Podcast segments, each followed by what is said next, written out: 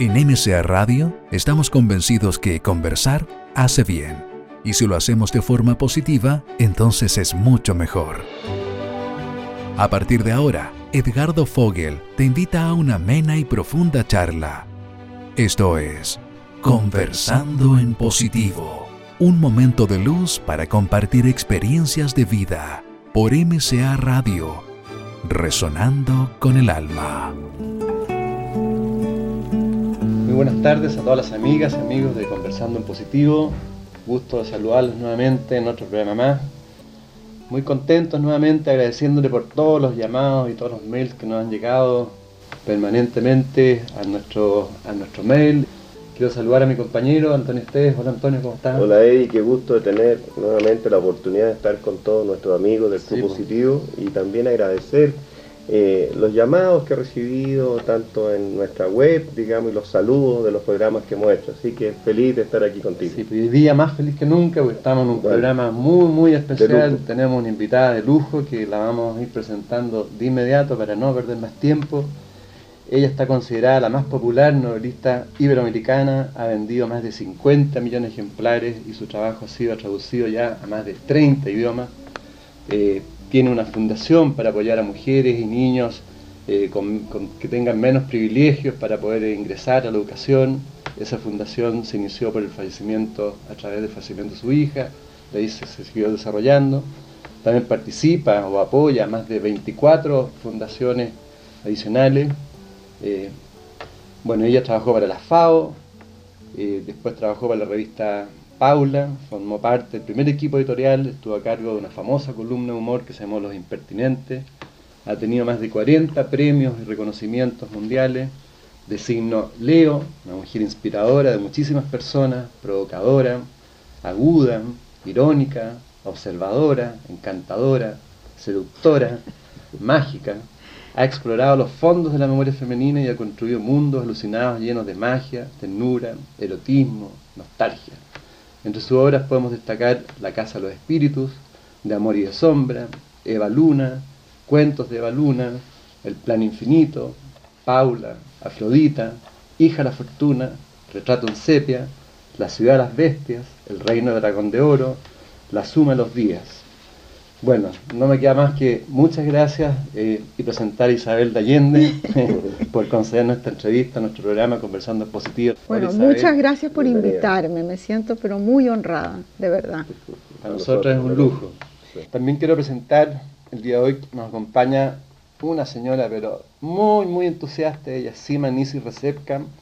Ella es presidenta de la Corporación Cultural Chile Todos, una entidad cultural que tiene por, objetivo abrir espacios para la interacción e integración de los chilenos residentes en el exterior y en el país en busca del desarrollo mutuo en las áreas académicas, artísticas, científicas, culturales, políticas y tecnológicas, fomentando así el desarrollo del país, sin exclusión de chileno alguno, no importando su lugar de residencia y promoviendo la propia identidad. Es profesora de ciencias políticas, profesora de hebreo, Biblia, directora de Escuela de Biodanza Israel, hace clase posgrado de habilidades para la vida y ella es una de las principales causantes que tengamos hoy día esta reunión, esta conversación con Isabel Allende. Hola Sima, muchas gracias por estar con nosotros. Eh, gracias por estar juntos, creo que sí es un momento muy anhelado. Eh, siento que la proyección de estos minutos que Isabel tan gentilmente nos ha cedido tendrá como propósito que muchos chilenos del exterior puedan sentir la presencia y la inspiración tuya. Eh, yo como mujer me siento tremendamente reflejada en tu alma. Me siento que es, un minuto que yo valoro y agradezco a la vida de estar al lado tuyo hoy día. Y creo que de alguna manera somos todos los chilenos los que estamos aquí a tu lado como para honrarte como tú por mucho tiempo Gracias. necesitaba que nosotros gracias. reconociéramos en ti eh, lo que estás aportando para que nuestro país sea conocido. Bueno, tal como eh, hablamos al inicio, Conversando Positivo tiene como objetivo principal es un, es un programa, yo diría unos pocos programas en Chile de desarrollo humano, de aporte y que nuestros auditores en cada programa vayan- se queden con algo. Entonces la idea es hacer una conversación humana contigo y quizás mi primera pregunta es ¿cómo está Isabel Allende hoy? Descueve. Estoy muy bien. Siento que he vivido una vida plena, que si me muero mañana ya la viví y la zapateé. He tenido de todo, he tenido mucha alegría, muchos éxitos, muchos fracasos, mucho sufrimiento. Y, y ahora tengo una especie de paz que no tenía antes. Lo que no significa paz eh, budista, zen, Claro. contemplativa, de monasterio, esa no la voy a tener nunca. Pero una, una gran eh, calma en el sentido de que no controlo nada, todo lo que pasa a mi alrededor pasa y ya no me aferro tanto a, a- a- a cómo van a salir las cosas. Creo que eso son las cosas ricas de, de que va aumentando la edad, ¿no? Es una de las cosas buenas de la edad darse cuenta de, que, de lo, de lo poco, poco que uno es realmente. Uno nace con tanta vanidad eh, y va echándole al cuerpo tanta vanidad en, en la vida. Y de repente se empieza a ir todo eso y te vas quedando con la esencia, que es Pero con más fluidez parece, ¿no es cierto? Esa fluidez rica que, que, que trasunta un poquito tú. con mucha más fluidez, m- mucho más relajada. Eh, mira, siempre pienso, si no pude proteger a mi hija de la muerte, ¿cómo voy a proteger a mi, a lo- mi otro hijo, a mis nietos o a mis padres de la vida? No puedo. Entonces ya gozarlos nomás. ¿Cómo para ti la, la fama de alguna, en algún momento te agarró así, te enganchó como prueba No. en la vida, no? Nunca. Nunca la has nunca, tomado nunca, así. nunca. Porque he tenido muchos fracasos también. he tenido momentos en que he llegado, en que me he creído en el tope y pasa algo y me estrello de narices en el suelo. Y hay que volver a levantarse y empezar de cero. Yo me creía famosa en Chile en el año 73. Había hecho, había bailado en el Bim Bam Boom. Imagínate, ¿quién, ¿quién puede decir eso? Así es, claro. Había mostrado el traste en el Bim Bam Boom. Eso fue todo un suceso. Genial.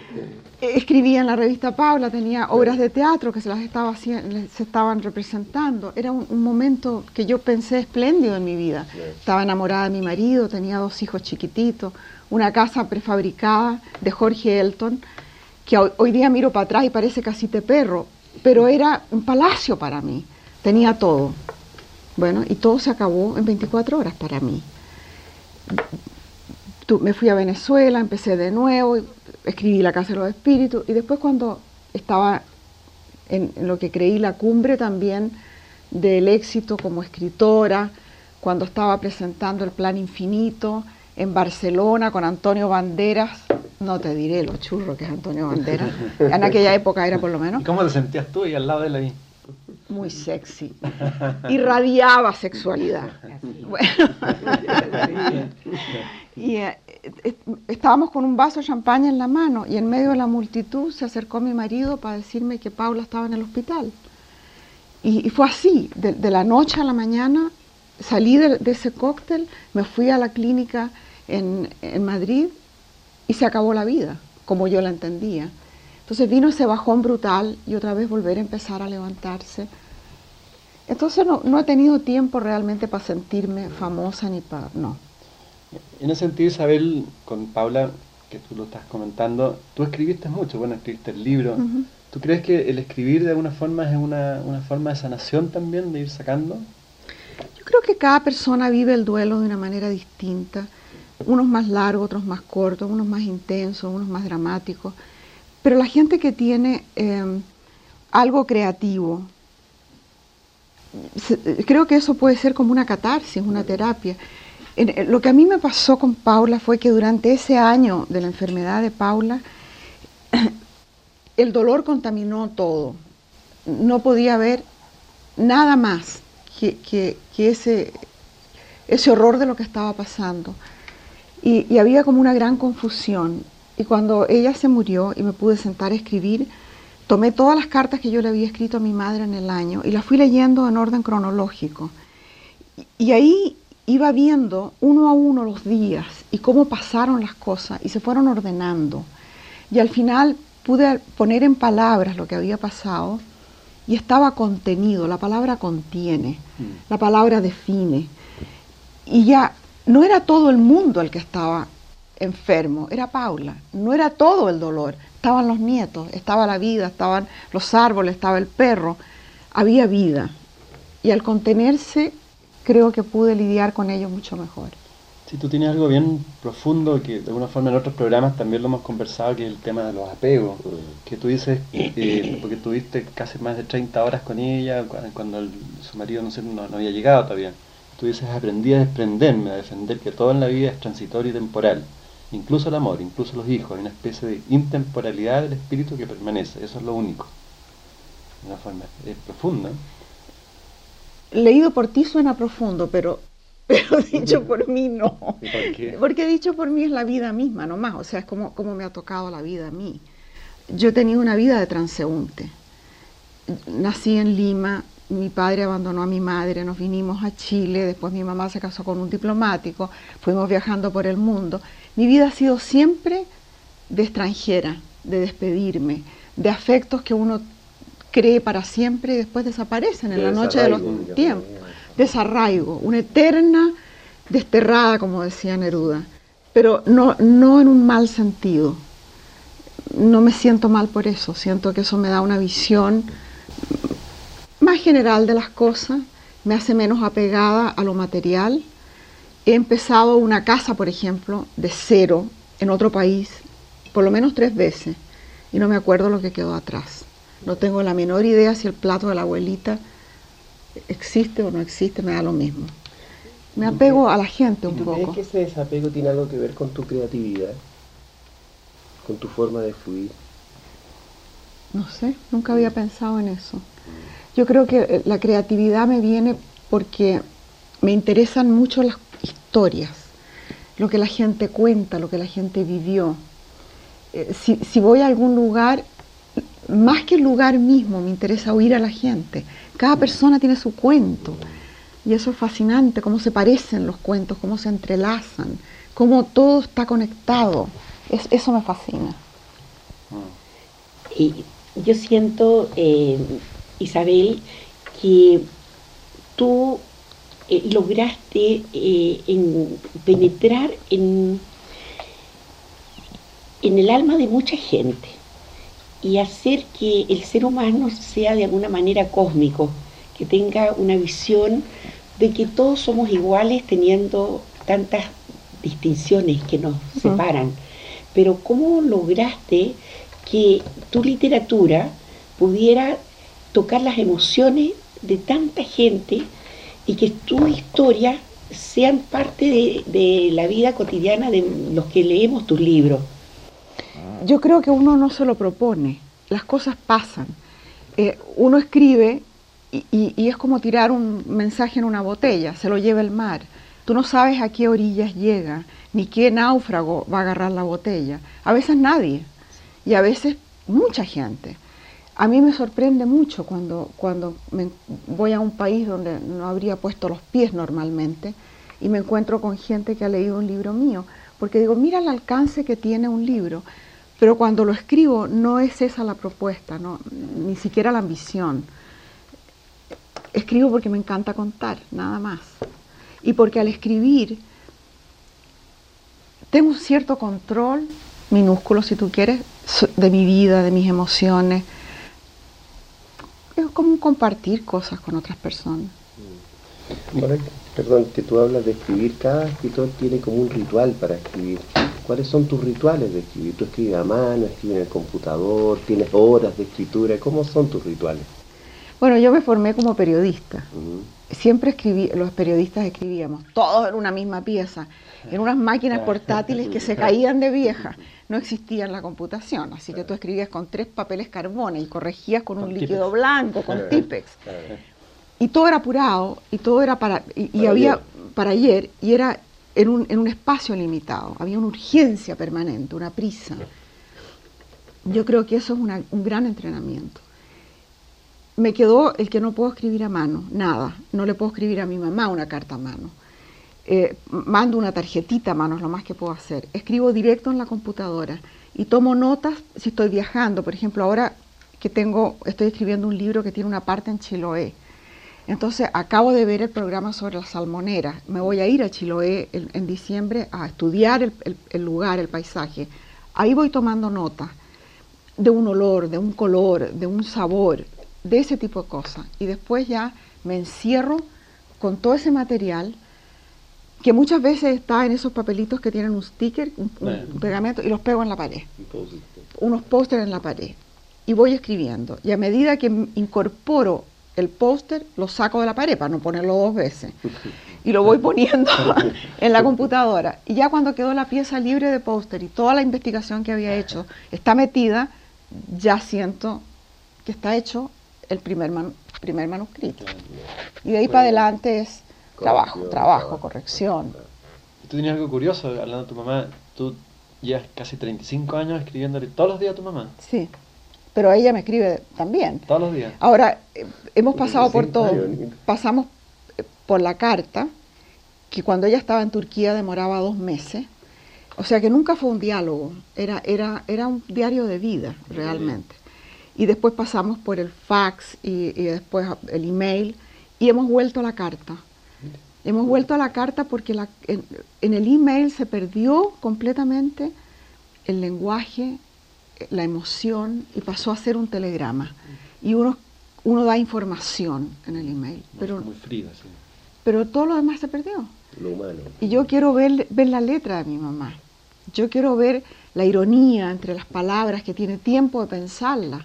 En el email es nada más que lo que hizo en el día, no me interesa. Y todos los días le escribes una carta sobre lo que está te está sucediendo. Claro, nos escribimos los sueños, las recetas, lo que pasa, las quejas. Son cartas súper privadas que yo le he jurado a mi mamá que nadie las va a leer, porque para que te digo las cosas que dice de mi padrastro.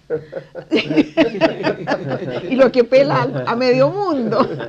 Y yo también, si tengo una pelea con Willy, me desahogo en mi mamá. Claro. Pero qué bonito, es un buen mensaje también para nuestra amiga Una buena auditorio de la también. relación madre-hija. Es el amor más antiguo y más profundo y más incondicional de mi vida, el amor de mi mamá. No tenemos nada en común con mi mamá. No podríamos ser más distintas. Y yo nunca seré la dama que ella quiso que yo fuera. Ni ella nunca será la feminista que yo quise que ella fuera. Pero, pero nos adoramos incondicionalmente y nos reímos de las mismas cosas. Que eso- esas son las mismas razones por las cuales uno ama a un hombre. Porque se ríe con él. Lo Yo pasa creo bien. que lo pasa bien. Y yo lo paso bien con mi mamá. Qué bonito lo que has dicho tu mamá. En en ese sentido, el, el libro Afrodita es como que ahí te sacó un poco y te puso de nuevo a, disfrutar más la vida, ¿no? Escribí Afrodita justo después que, se- que escribí Paula. Claro. Después que escribí Paula, pasé tres años seca, no podía escribir nada. Eh, ahí me pegó el, el duelo, como que ya lo había dicho todo. Y me acuerdo que fui a una cafetería donde había una otra escritora, una escritora que, vive por ahí cerca donde yo vivo en California.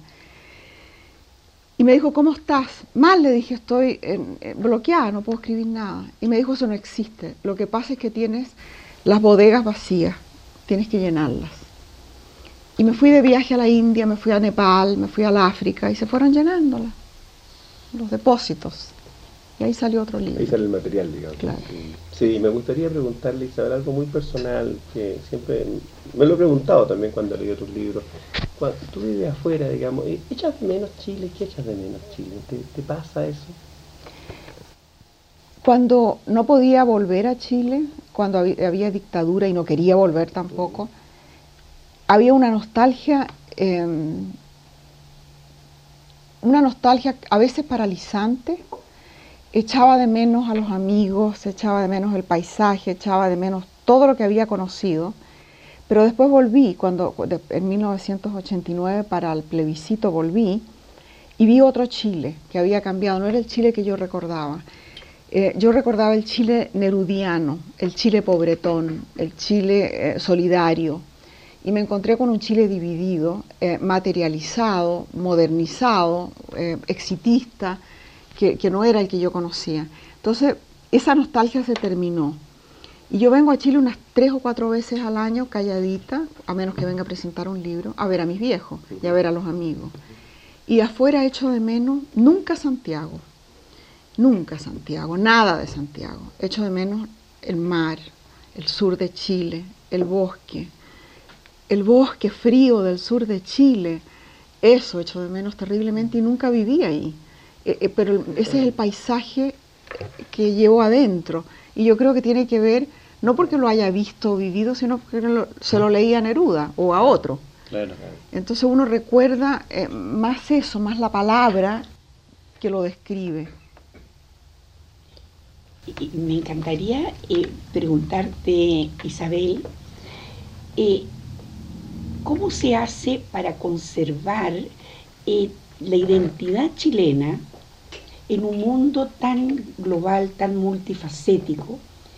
Y si esa identidad se puede cultivar, se puede enriquecer, se puede fortalecer para lograr lo que Chile todo cree que puede hacer, reconquistar el corazón de los chilenos que están entregando al mundo valores notables y hacerlos sentir que nosotros los necesitamos, que Chile necesita a esos chilenos que se formaron con nosotros, nacieron acá, y quisiéramos que ellos vibraran con nosotros y supieran que hay un lugar en Chile que los está acogiendo, tratando de decirle, aquí tienen también donde podemos conectarlos de nuevo. Yo no sé si, si, eso es posible, fíjate, porque depende de cada caso, depende si uno tiene familia en el país o no, cómo te fuiste y, cómo has sido recibido.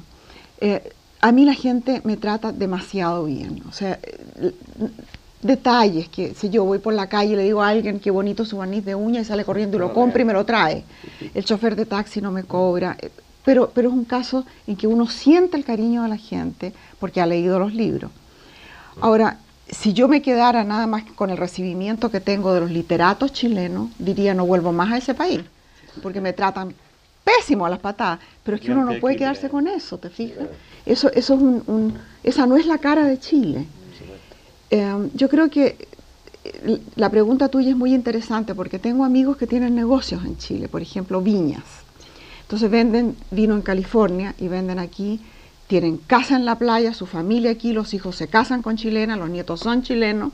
Y tengo otros amigos que son, por ejemplo, académicos en una universidad, que si vuelven, vuelven cada 10 años. Y, no, y, han ido perdiendo cada vez más el contacto y las raíces. Yo vengo a Chile fuera de mis padres por la lengua. Hablo español en California con mi marido, hablo español en España con mis agentes, escribo en español solamente, pero donde, donde oye uno el humor, el acento, hay algo que nadie te lo explica en tu país y en el resto del mundo lo tienes que aprender. Ayer, por ejemplo, cuando vi esa película El regalo, me reía pero como una demente estoy segura de que si lo hubiera visto con mi marido americano que habla perfecto español no habría entendido un carajo. Claro, claro. ¿Y de qué se ríen tanto? ¿De qué se ríe tanto? No habría entendido nada. No habría entendido lo de la tercera edad, no habría entendido absolutamente nada. La sutileza del lenguaje. Claro, ¿por qué nos parece tan, tan divertido a nosotros? Impresionante. Isabel, eh, un poco para las amigas, amigos autores más jóvenes, quizás quisiera volver de nuevo cuando eras, tenías tu citroneta y eras periodista de la revista Paula que tú fuiste súper rebelde. Y poco, quizás, de hecho estaba leyendo, las relaciones con los muchachos consistían en empujones, manotazos y recados de las amigas. ¿Cómo era cuando era chica. claro. Pero ¿cómo, ¿cómo, observas todos esos cambios que ha habido eh, en, en, en, el tema de la sexualidad, la feminidad, en, lo grande? Mira, a mí me ha tocado vivir la revolución más importante del mundo, de la historia, que ha sido el movimiento de liberación femenina. Yo mm. pertenezco a la generación de Puente, la que salió de, la generación de mi mamá para cambiar el mundo para la generación de los, las hijas y las nietas. Y ese cambio creo que es irreversible, que tiene, tiene culatazos y que de repente vuelven las mujeres a ponerse el velo y todo lo demás, pero que ya el avance que hay en materia de educación y de información no se puede parar. Y parte de eso, por supuesto, es la sexualidad. Cuando la mujer cuando se inventaron la píldora y la mujer libera su sexualidad, empieza un cambio fundamental eh, que desequilibra todo. el patriarcado se viene abajo lentamente con eso. Todavía existe, pero, pero cada vez más vulnerable por eso. Y yo lo celebro, fíjate. Em, por supuesto quisiera que mis nietas fueran selectivas, que no fueran demasiado promiscuas. Mm. Pero entre que sean promiscuas o cartuchas, yo prefiero que sean promiscuas. De hecho, tú fuiste la, el, me parece que no sé, el primer, el primer artículo que hiciste en Revista Paula fue de la infidelidad. O el segundo, uno de los principales, uno de los Claro, fue, fue uno, una mujer infiel. una mujer infiel, imagínate la época. Era en 1968, yo creo que, principio de 1968. Y yo hice un reportaje que fue una entrevista a una mujer infiel. Y les prometo, por mi honor, que esa mujer existió y que lo que yo escribí fue absolutamente real. No inventé nada. Sin embargo, todo el mundo me lo atribuyó como un ejercicio de imaginación. Como que yo lo había inventado, porque ¿qué mujer se iba a atrever a decir eso? Pero si todo el mundo lo hacía, ¿con quiénes son infieles los hombres? Con mujeres que a su vez son infieles. Es que no sacan la cuenta, matemáticamente eso es, lógico. Es uno a uno, pues. Salvo que estemos en una orgía, es uno a uno. ¿Y cómo no piensan eso? Que mientras ellos se están acostando a la hora de almuerzo con la vecina, su mujer se está acostando con el vecino. No se les ocurre. ¿Y qué visión tienes hoy con toda la crisis financiera mundial, eh, las profecías mayas? ¿Tú, ¿Cuál es tu visión? Yo creo que el mundo ha pasado por esto varias veces. Estos son cambios fundamentales. Yo me acuerdo cuando cayó el muro de Berlín, que todo el mundo estaba celebrando el fin del comunismo. Y yo dije, el fin del comunismo no significa el triunfo del capitalismo. Es tan malo uno como el otro cuando no tiene límite cuando no tiene, claro, cuando no está controlado de alguna manera. ¿Cómo le vas a dejar a los empresarios que ellos se autocontrolen la codicia? Eso es imposible. Era lógico que tenía que caerse el mercado, era lógico que tenía que pasar todo lo que ha pasado en, materia económica en Estados Unidos y en el mundo. Pero vamos a salir de esto. Yo espero que salgamos con, una, con un cambio muy importante. Primero que nada, el sentido de la comunidad el que ya no importa tanto ser rico individual. Si tú no puedes llevar al colectivo contigo, no eres rico. No eres sano si los demás no están sanos. Yo pienso que si tú no compartes lo que tienes, no existe. Si yo no comparto mis historias, ¿para qué? Si yo no se las escribo y las regalo, no existirían. Si el dentista no comparte su sabiduría, estaríamos todos sin dientes. Y, lo mismo con el dinero, con la inteligencia, con, la, con todos los recursos. Sí, tiene, de hecho, sí, los, principales pensadores hoy día hablan lo que está transmitiendo. Y la gente joven está en eso. Fíjate que en Estados Unidos, en los años 90, todos los muchachos que se graduaban querían ir a economía, para hacerse rico y para tener el carro más grande y para tener la casa más grande, con más guardias y más muros. Hoy día van a trabajo comunitario. Lo que quieren hacer es la ecología, el medio ambiente, quieren, eh, hay una especie de vuelta a un socialismo creativo, ideológico, pero que no tiene nada de lo que tenía en los años 70. Y no exacto. Que, nace adentro, nace una necesidad distinta. Y, una forma nueva, creo yo, y espero, como de espiritualidad, mm. que va a ser una reacción al fundamentalismo que creció extraordinariamente, que yo creo que hay una reacción de los jóvenes contra eso. ¿Y qué visión tú tienes de la espiritualidad? La mía personal no le interesa a nadie, querido. ¿No? No, porque, porque es designer. pero, Uno se la acomoda. Pero con toda tu experiencia, con todo lo que has vivido, eh, para ti, ¿cuál es, ¿cuál es el sentido que tiene, que tiene la vida finalmente? Claro. Yo creo que no hay división, no hay separación entre la vida y la muerte entre lo, real, tangible que tocamos y lo irreal, que no podemos tocar, medir. Todo se impregna, una cosa con otra pasa. Mi hija se murió, nunca he visto su fantasma, pero está en mí, en mis genes, en mi memoria, en los nietos, está en la vida, está en el bosque donde echamos su ceniza, está en todas partes. Mm. Lo que ella dejó está, y no es que lo dejó, es que fue parte del todo. Así que no me, no me asusta la muerte, no estoy pensando que me voy a ir al cielo o al infierno, no le tengo miedo a Dios porque creo que, que Dios es todo lo que hay y todos nosotros, no, no, es un señor con barba que está juzgando y a quien le tengo que pedir nada. Entonces, mi espiritualidad me sirve para, para sentirme abierta al misterio de todo lo que no conozco.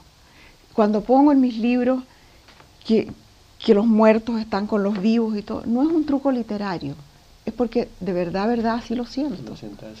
Siento que no hay separación.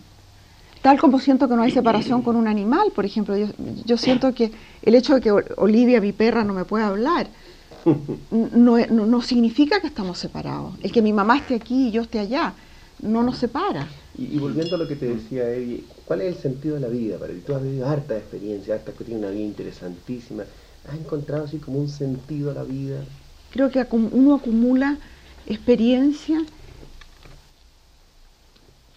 que es como, a ver, imaginemos que, que hubiera como un océano de, de conciencia, de espiritualidad, de conocimiento, que eso fuera la vida, que eso fuera Dios, que eso fuera lo que ustedes quieran llamarlo.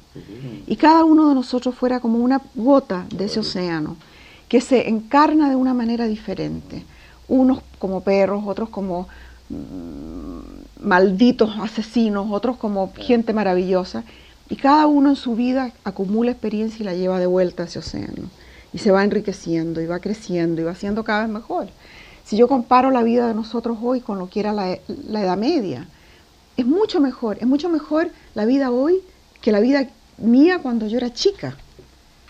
Hay clasismo, hay racismo, pero a la gente le da vergüenza. Hay esclavitud, pero ya nadie lo confiesa. La gente tortura, pero no le llaman tortura porque les da terror. Lo llaman, ¿cómo se llama ahora? Interrogatorio, enhanced interrogation. Y antes se llamaba apremios ilegítimos.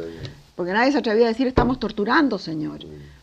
En cambio, en la Edad Media tortura se llamaba tortura porque no era malo. Así que yo creo que progresamos. O sea, que para el sentido de la vida sería incrementar la conciencia de este enorme océano donde estamos todos. Todos. Y no creo que sea una cosa individual, creo que estamos todos. Todos. Y el bien que uno hace le hace a todos. Y el mal que uno hace para todos también. En ese sentido también... Eh... Ah, pero tú querías preguntar, sí. Eh, Isabel, si hay algo que yo he valorado a través de seguirte eh, a través de tus libros, a través de tus entrevistas, es tu capacidad de amar. He visto eh, con profunda admiración cómo tú has comprendido y has relatado la vida de tu marido y cómo tú has, hecho que todas las mujeres nos sintiéramos reflejadas en tu pasión de poder amar con eh, la vida en general, pero también tú como mujer. Yo te quiero preguntar, lo que todas las mujeres chilenas y las que te van a escuchar hoy o te van a ver en esta entrevista, ¿cómo has logrado que tu feminidad, tu ternura, eh, esa dulzura que emana, sea tan eh, inspiradora para cada una de nosotras? Gracias. o sea, gracias. Si, a alguien inspira, me siento muy feliz. Supongo que soy eh, bueno, siempre he tenido hombres en mi vida, desde que me acuerdo. Me gustan mucho. Y además, eh, creo que soy eh, monógama en serie. O sea, yo prefiero, prefiero tener un solo hombre, porque ya dos o tres o más complica mucho la existencia. Mucho, y además no le puedes dar a uno todo lo que uno le quiere dar. Claro, tampoco le pide a él todo lo que uno le quiere pedir. Y llevo 22 años con el mismo hombre, fiel, Ahora ya por falta de oportunidad, más que nada. Pero en algún momento fue, fue a conciencia. Y, um, está súper buena moza en todo caso. Los auditores que están escuchando se está tirando para abajo y se ver y, y creo que eh, le pongo mucha imaginación. Willy es como un árbol de Pascua, al cual yo le, le he colgado toda clase de adornos. Y es posible que a un remesón se caigan todos los adornos y quede el árbol empelotado y ya no me interese tanto. Puede pasar. Pero le pongo mucha imaginación, le pongo tinca, trato de ponerle inteligencia y hemos pasado por momentos atroces. Se murió mi hija, después se murió la de él, hemos tenido bancarrotas, hemos tenido... Nos ha pasado de todo y eso pasó además concentrado en cinco años. Y cuando miramos para atrás decimos, ¿cómo sobrevivimos esos cinco años tan atroces que pasaron? Y mira, otra de las cosas que pasaron fue que la esposa de mi hijo se enamoró de la novia de mi hijastro, que estaba el vestido de novia colgado en mi closet. O sea, las dos mujeres se enamoraron y me dejaron a mis dos hijos, a mi hijastro y a mi hijo, colgados de la brocha, con tres guaguas en pañales. Todo eso pasó además justo después que se murió la Paula, después que se murió Jennifer. Fue un desastre. Y nos ayudó mucho terapia, ponerle cabeza, tratar de entender de que no tenía nada que ver con nuestro amor, que todo lo que estaba pasando y que nos afectaba tanto y molestaba tanto, no era nosotros. Y hay un momento, un lugar de intimidad en que uno está abrazado con el otro en silencio y ese momento es como un círculo pequeño que uno está en una, en, la, metido adentro de la ostra y hay que tratar de preservar eso.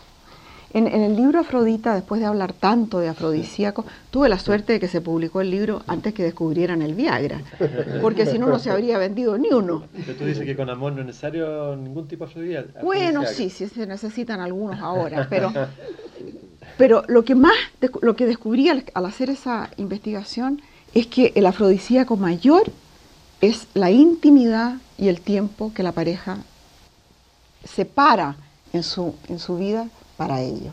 Sin ese tiempo y esa intimidad, podrás hacer lo que quieras y nada va a resultar. Isabel, eh, yo sé que a ti no te gusta el consejo, pero en el caso de nosotros los hombres, ¿qué, nos recomendaría a nosotros los hombres para mejorar nuestra relación Bueno, yo les diría primero que nada aprendan dónde está el punto G, que está aquí, en la oreja. En la oreja. En la oreja. Hay que, hay que murmurar, susurrar, decir cosas lindas. Yo, yo creo que lo que más le, las mujeres en general les gusta reírse les gusta el humor, les gusta mm, sentirse única, sentir que, que, es especial, sentirse mm, completamente segura con un hombre es muy bueno. Yo soy muy regalona de Willy y, estoy convencida de que no podría darse vuelta a mirar una rubia porque en comparación yo soy mucho mejor. y esa sensación me la da él, porque sin él yo no la tendría. Ya saben, amigos auditores, hombres, atendamos lo que dice Isabel Allende. muy Pero yo creo que a ustedes les pasa lo mismo. ¿Qué es lo que los hace sentir a ustedes enamorados? Una mujer que les, los hace sentir únicos en el mundo. Y eso que dices tú de la risa es fundamental. La risa, que, se ría, claro. fundamental. es realmente el encanto mayor. el humor, la inteligencia. Sí, está ahí. Y yo como mujer, lógicamente, eh, bueno, eh, tomo la inspiración eh, de Edgardo y yo te hago la pregunta a ti. Eh, ya la dijiste, pero igual hay sutilezas que son lindas que escuchar de ti. ¿Qué nos dirías a las mujeres? ¿Cómo hacer para que gran parte de lo que tú eres nosotros pudiéramos recibirlo de ti? Y por eso yo, yo también tengo el privilegio de trabajar en forma voluntaria para varias instituciones femeninas a las que le he dedicado parte importante de mi vida. Entonces yo sé que toda mi, todo este mundo femenino va a estar feliz si tú nos dices cómo se llega a verte como te ves, porque, eh, bueno, la radio no te va a ver, pero el video te va a mostrar.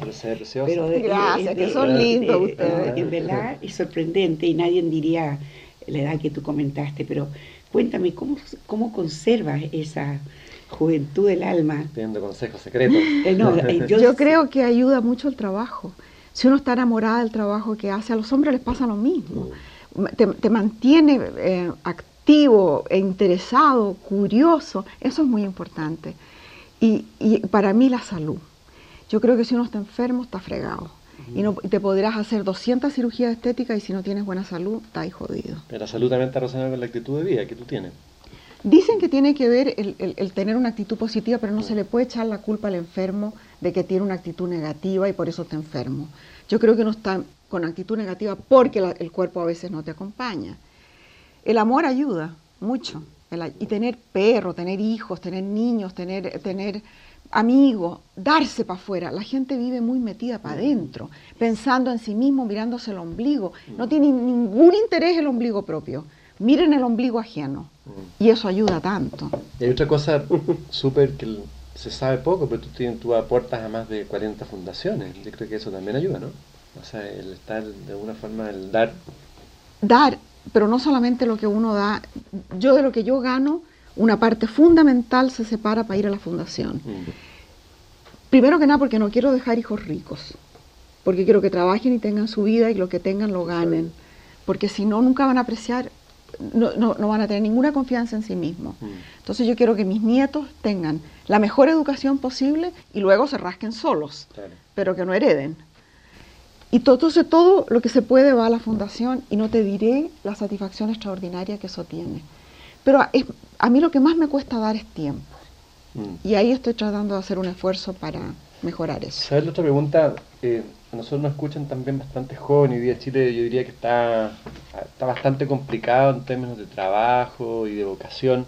¿Qué le dirías tú a, a, jóvenes que tienen vocación artística pero por razones del mismo sistema no se atreven a lanzarse y ser independientes? en, mi, en mi experiencia de, de vida que he trabajado en toda clase de trabajos y no vine a ser escritora hasta los 40 años, mm. porque antes tenía que ganarme la vida y mantener a mis hijos. Yo le diría a la gente, sean pobres y trabajen en lo que aman, porque el, un tercio de la vida, dos tercios de la vida en realidad, se van en eso. Mm. Y lo que te forma como persona, lo que te da la felicidad, lo que te hace la personalidad que tú eres, es tu trabajo. Tu actividad, puede que no sea un trabajo, pero tu actividad. Si tú quieres ser mamá y quedarte en tu casa y, y ser dueña de casa, esa sea tu pasión y que eso te llene completamente. Si quieres pintar, te vas a morir de hambre pintando. Pinta y muérete de hambre. Pero no hagas concesiones en eso. Porque, porque por estar moviendo ladrillos para ganar plata, nadie es feliz, nadie. Y en mi vida lo he visto tan claro. He pasado, por ejemplo, toda la época de Venezuela, la desesperación por pagar las cuentas a fin de mes. Entonces había que hacer cualquier sacrificio, tra eh, trabajar en cualquier cosa para pagar la cuenta. Hasta que llegó un día que dije, no doy más, no puedo más. Y ahí me, encerré en la noche a y escribía solo de noche, La Casa de los Espíritus. Y cuando salió ese libro encontré que tenía una voz, que había encontrado algo, que yo era alguien, que todos los fracasos y la mediocridad de mi vida se encauzaba en esto. Tenía una voz que era una cosa extraordinaria y de ahí para adelante mi vida cambió. Yo tuve la buena suerte de que mis libros se vendieran, pero hay otra gente que no tiene esa suerte y que sigue escribiendo y lo hace con felicidad.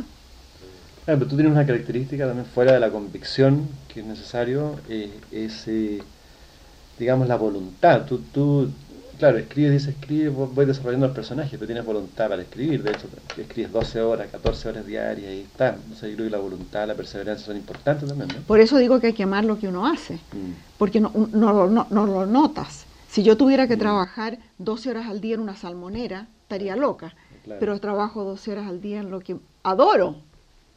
Entonces, no lo siento como trabajo. Al final del día me duele claro. la espalda, me duele la cintura porque he estado sentada todo el día, pero el, me voy a la cama con ¡ah! así, como con champaña adentro. Cuando uno hace lo que quiere, deja de trabajar, ¿eh?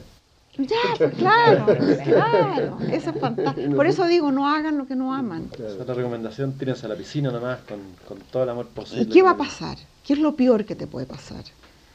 Que te pelen, que, que te caigas, que te tengas que volver a levantar un millón de veces, que te, te salgas lleno de, moret, de moretones. En el Yo, fondo ser fiel con el talento, ¿no es cierto? O sea, desarrollar los y, y, correr riesgos. Fíjate que uno en, en, Estados Unidos uno de los temas que hay ahora es que la gente no se casa. Y las mujeres se quejan mucho de que ningún hombre quiere, hacer, quiere comprometerse a nada. La gente joven de 30 años, de 35 de hecho, están años, volviendo a la casa de los papás. ¿no? vuelven a la casa del papá, no quieren comprometerse, quieren amistad con beneficios, lo que significa Amigo se- con ventaja. amigos con ventaja. Entonces se, ac- se acuestan, pero, pero nada de compromiso, ¿no? Nada. Y las mujeres se quejan mucho porque ellas no tienen mucho que ganar con esto.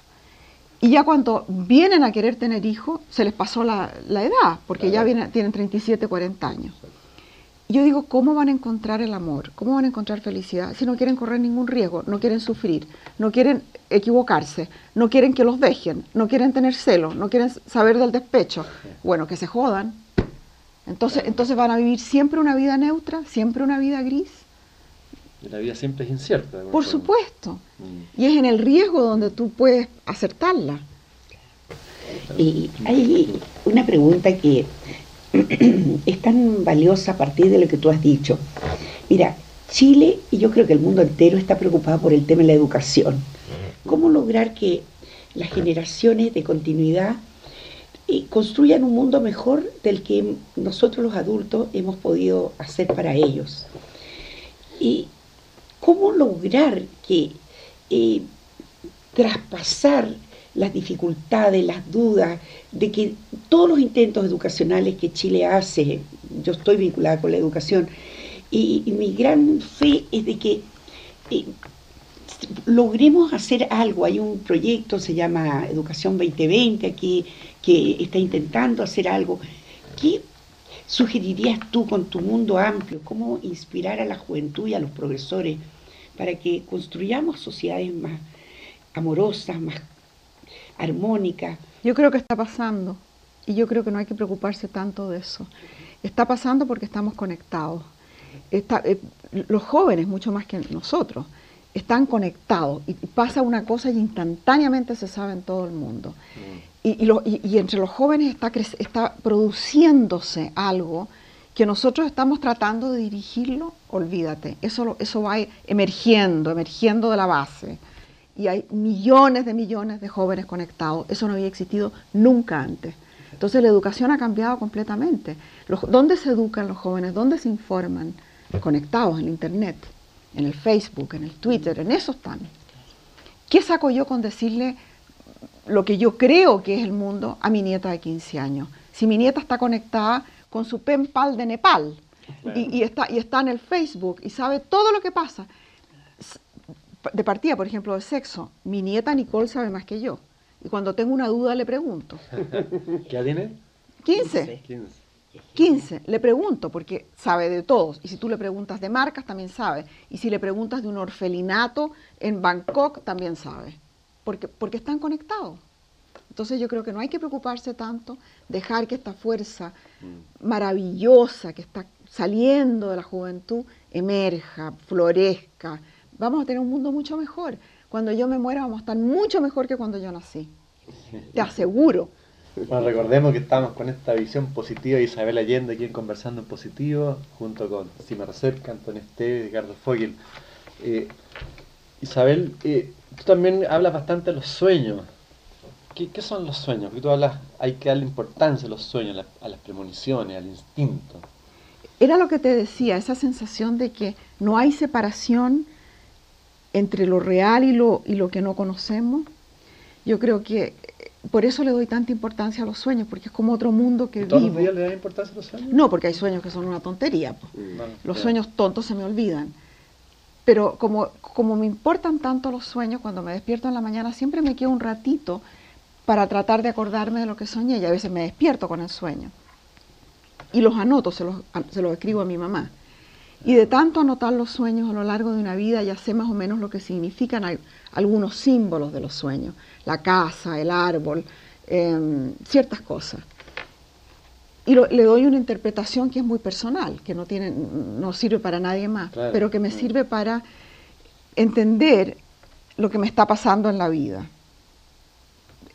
Y también lo que me está pasando en un libro. Muchas veces me ha pasado de que sueño algo, me despierto y digo, ah, la, voz narrativa hay un error, porque soñé que había una guagua que lloraba con voz de hombre. Entonces voy y reviso y, efectivamente hay un error. El caso más dramático me pasó, me, pasó con el, segundo tomo de una trilogía infantil. Lo, terminé, se fue el libro, partió la traducción al inglés, partió la traducción al francés, al italiano, todo, ya estaba repartido el libro. Y yo soñaba y soñaba con que había una guagua en un laberinto y no podía sacar la guagua del laberinto. Llegaba hasta allá, pero no la podía sacar. Y siempre que sueño con guagua es el libro. Entonces Willy me dice, debe ser el libro que estás escribiendo. No, le dije, porque la guagua ya era guagua formada, ya era guagua grande, era un libro que ya es el libro que acaba de salir. Lo leí otra vez, lo volví a revisar. Yo sabía que tenía que ser el argumento, porque no era la voz, sino que era el argumento. Bueno, por último, me llega la traducción en inglés del libro. Y cuando lo leí en inglés, uno lo lee con el filtro del idioma, que es como leer otro libro. Y me di cuenta que yo había asumido que los protagonistas sabían algo que determinaba el final y no tenían cómo saberlo. Sin el sueño que me está fregando, fregando, fregando por tres meses, no habría revisado el libro, no habría visto el error. Hubo que recoger todas las traducciones y cambiar el final. Oye, pero qué bueno el sueño porque tu inconsciente sabía exactamente cuál era el problema y te lo decía en el sueño. Pero genial. Bueno, el inconsciente, me, porque uno recoge información ah. que no es aquí, pues uno recoge información con Sí, pues. por la piel. Pero claro, por otro, en otros planos. Exacto. otra inteligencia. Otra inteligencia. Otra inteligencia, una inteligencia organísmica. Por eso es la inteligencia de la Olivia, la perra, es la inteligencia del instinto. Exacto. ¿Por qué vas a ignorar tu instinto cuando tú entras a una sala y, y el aire te dice que ese no es un lugar donde tú debes estar, arranca.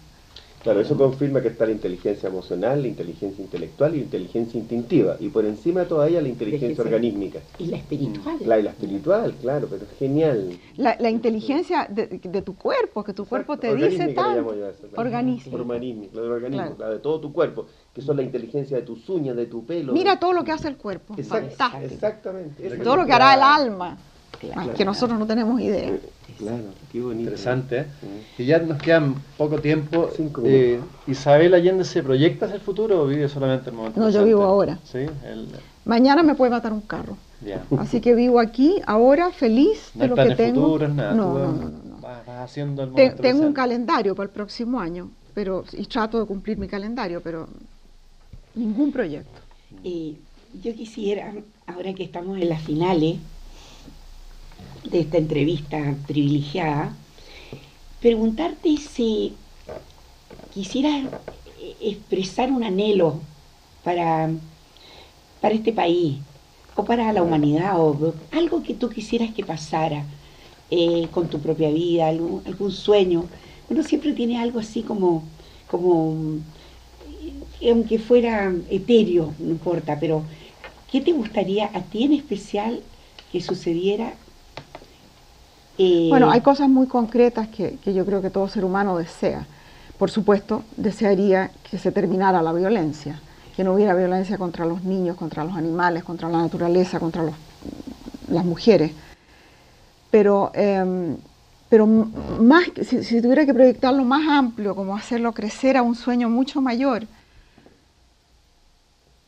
me gustaría que pudiéramos todos entender la belleza, salirnos de lo mezquino, de lo pequeño, de lo feo, de lo hay tanto de eso. Tenemos los pies enterrados en un lodazal de porquería que no sirve para nada. Si pudiéramos elevarnos a, a- a todo lo que es luminoso, etéreo, bello, amable, alegre, y estar en eso. Si hubiera una píldora para eso, como el Viagra lo hay para otra cosa, ay, que sería maravilloso.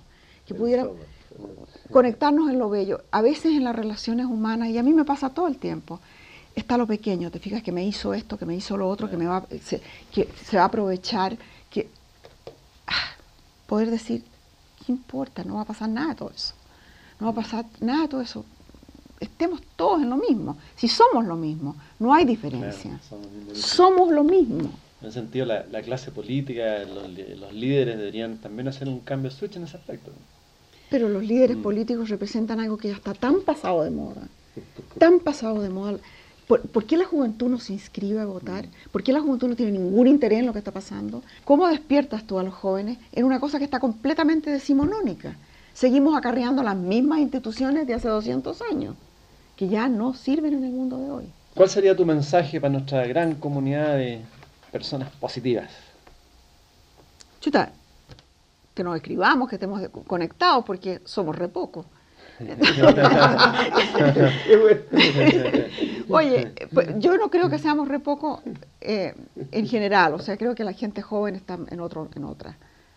Pero entre nosotros, claro, eh, cuando uno ha vivido mucho no se pone medio cínico. Yo creo que hay que sacarse eso de la cabeza. Quererse, por Dios. Parece tan, tan cursi, pero es que no se me ocurre otra palabra. No se me ocurre otra palabra. eh, Y no darle tanta importancia a leceras, por Dios. Tanta lecera que nos Sí, importa. verdad, tanta... Yo, eh, al escucharte, Isabel, me gustaría tener el poder de la magia y poder envasar eh, tus palabras para poder regalarla a mucha gente, así como se crea vacunas para eh, proteger la salud, yo creo que tus palabras poder, quisiera poder eh, tener ese poder mágico de traspasarla a, a todos los que no tuvieron en este momento eh, esta emoción de sentirte a ti y, y decirte de que en verdad personas como los que tratamos de hacer lo que tú dices, tratamos, necesitamos siempre personas que estén como tú mostrándonos y afianzando y, y fortaleciendo lo que creemos que hay que hacer con el mundo. Entonces, mi regalo para hoy día, para ti, es un abrazo. Un abrazo grande con toda mi alma. Gracias, ¿no? Muchas un abrazo, pero grande. Oye, y gracias a ustedes por, esta conversación que ha sido súper entretenida. Súper entretenida. Estamos, todavía nos queda un minutito, estamos terminando. Eh, muchas gracias Isabel por, por todo lo que nos has entregado que sigan tus éxitos en términos integrales. Gracias, gracias. yo creo que los auditorios van a estar muy felices de, poder escuchar. Sima también a ti muchas felicitaciones por todo lo que tú realizas, con el entusiasmo que tienes y a haber podido contribuido a, tener Isabel, ¿no? Me imagino cuando algún chileno de el lugar más escondido del mundo vea esta entrevista, estoy segura que se le va a reconfortar el espíritu Oye, la única cosa que no, hemos, que no hemos dicho es lo bien que se ve Chile de afuera. Eso se nos olvidó, eso que es re importante. Puedes decirlo, nos queda un minuto. Porque cada vez que vengo a Chile, lo único que se oyen son quejas. todo el mundo se queja de todo, pero este país, este país visto de afuera es un país desarrollado ya, ya no es un país en desarrollo. Es un país que tiene estabilidad política, social, económica. Con todos los problemas que tiene, está mucho mejor que cualquier país del continente y que muchos países europeos. No, es un país extraordinario, extraordinario, donde hay más preocupación por, los problemas sociales y hay más educación que en muchas partes. ¿Y tú lo percibes? Oh, claro que sí, que lo percibo y lo percibo con un tremendo orgullo. Bueno, muchas gracias, muchas gracias a todas las amigas, amigos auditores. Espero que estén muy contentos después de esta exquisita conversación con Isabel Allende y con Sino. Muchas, gracias, y hasta el próximo programa. Un abrazo a todos, muchas gracias.